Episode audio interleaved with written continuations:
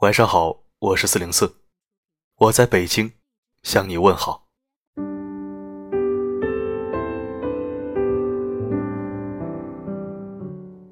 今天有一位听友在微博里给我留言，他说他是一名毕业实习生，在上海，因为工作不顺心，他想妈妈了。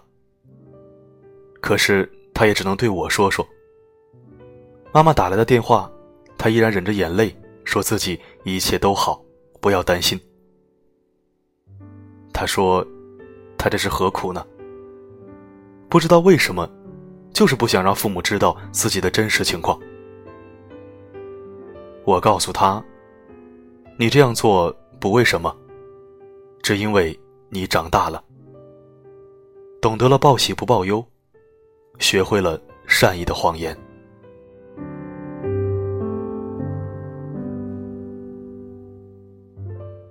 报喜不报忧，是我们的漂泊病。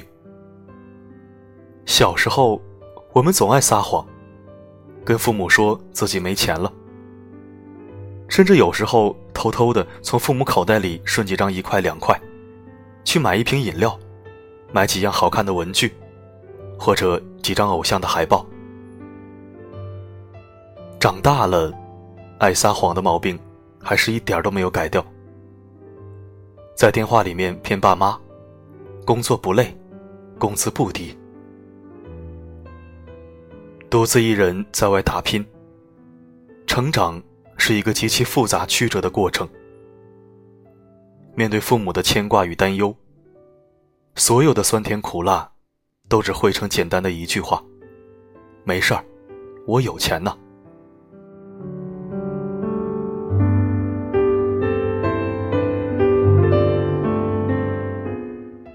爸妈，我还有钱，没生病，吃过饭了，待遇很好，不用加班。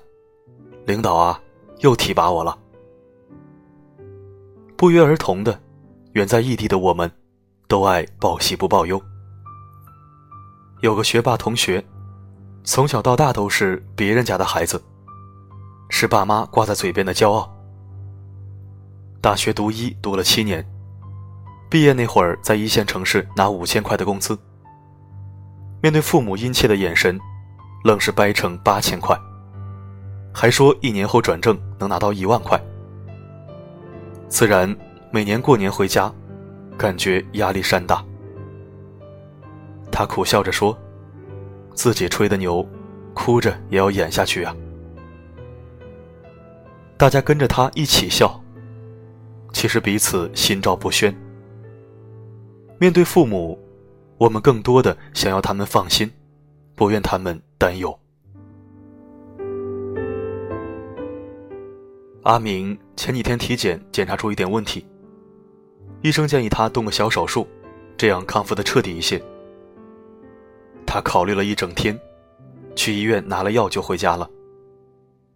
怎么，大男生还怕疼啊？我开玩笑的问他。他不理我的揶揄。叹口气。虽然是小手术，但是之后要在家里卧床三四天，只有爸妈有空来照顾，这不是不想让他们知道吗？还是不要让他们担心的好。经常碰到加班到深夜，拎着打包的晚饭的小白领，在电话里跟家里人说，早就吃过饭了，要洗洗准备睡了，强撑着最后一点兴奋打完电话。长吁一口气，然后拖着满身的疲惫往回赶。明明很累，却不会跟爸妈透露出只言片语。除了徒添他们的担忧，还能怎么样呢？对于父母来说，我们过得不好，会让他们烦恼；对于自己来说，父母的焦虑。甚至会成为压倒我们的最后一根稻草。报忧，真是一件百害而无一利的事情。很多人会把父母设置在单独的分组里，只有某些正能量的朋友圈可见，或者干脆将父母屏蔽在朋友圈之外。我们是真的不爱他们吗？并不是。越长大，我们越习惯了只对爸妈讲他们爱听的话，只提供他们需要的情绪价值，其他的，通通划清界限，关上门自己处理。经济独立，情感独立，是为了满足外界的期待。被推搡着走到现实面前，还是自觉自愿的独挡着一面。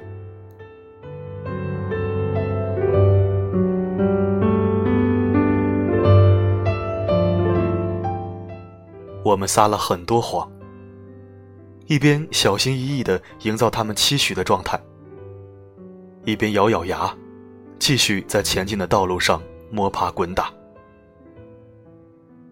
报喜不报忧。对于独在异乡打拼的我们，成了无奈的不二选择。宁愿越长大越孤单，也不愿意成为父母面前长不大的麻烦鬼。这才是体贴，这才是孝顺，这才是长大。我们深信不疑。可是长大了。却总骗爸妈自己还有钱，这句话却不偏不倚的戳进了我们的软肋，让我们湿了眼眶。这一份大无畏的理智，和打不败的坚强，有多少强撑的味道呢？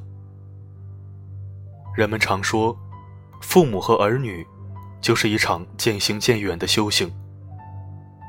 爸妈的缺席。也许是这个时代的步伐太快了，也许是我们不愿意长大了还让父母操心，也许是我们都习惯了报喜不报忧。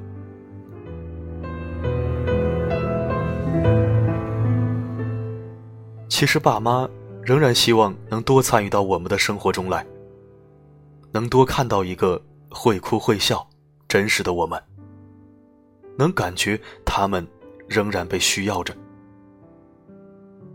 而自从染上了这报喜不报忧的漂泊病，偶尔我也会格外想念小时候心安理得的接受那一份热汤热水的温暖。或许报喜也报忧，才是最好的孝顺吧。因为无论是我们的喜，还是我们的忧。真正爱你的他们，一定都渴望去了解。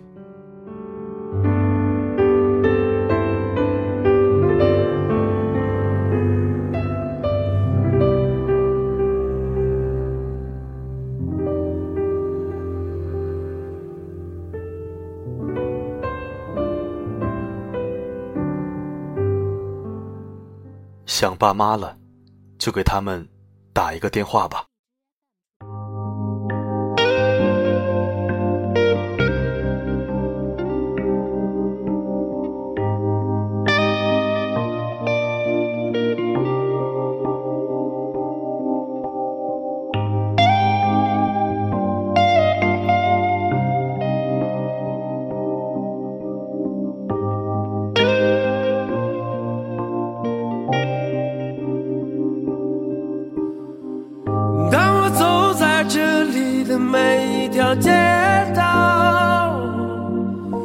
我的心似乎从来都不能平静。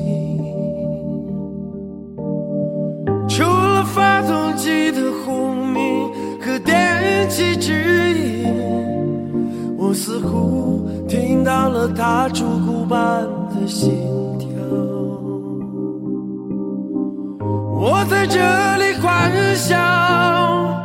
我在这里，在这里活着，也在这死去。我在这里祈祷，我在这里迷惘，我在这里寻找，在这里失去。北京。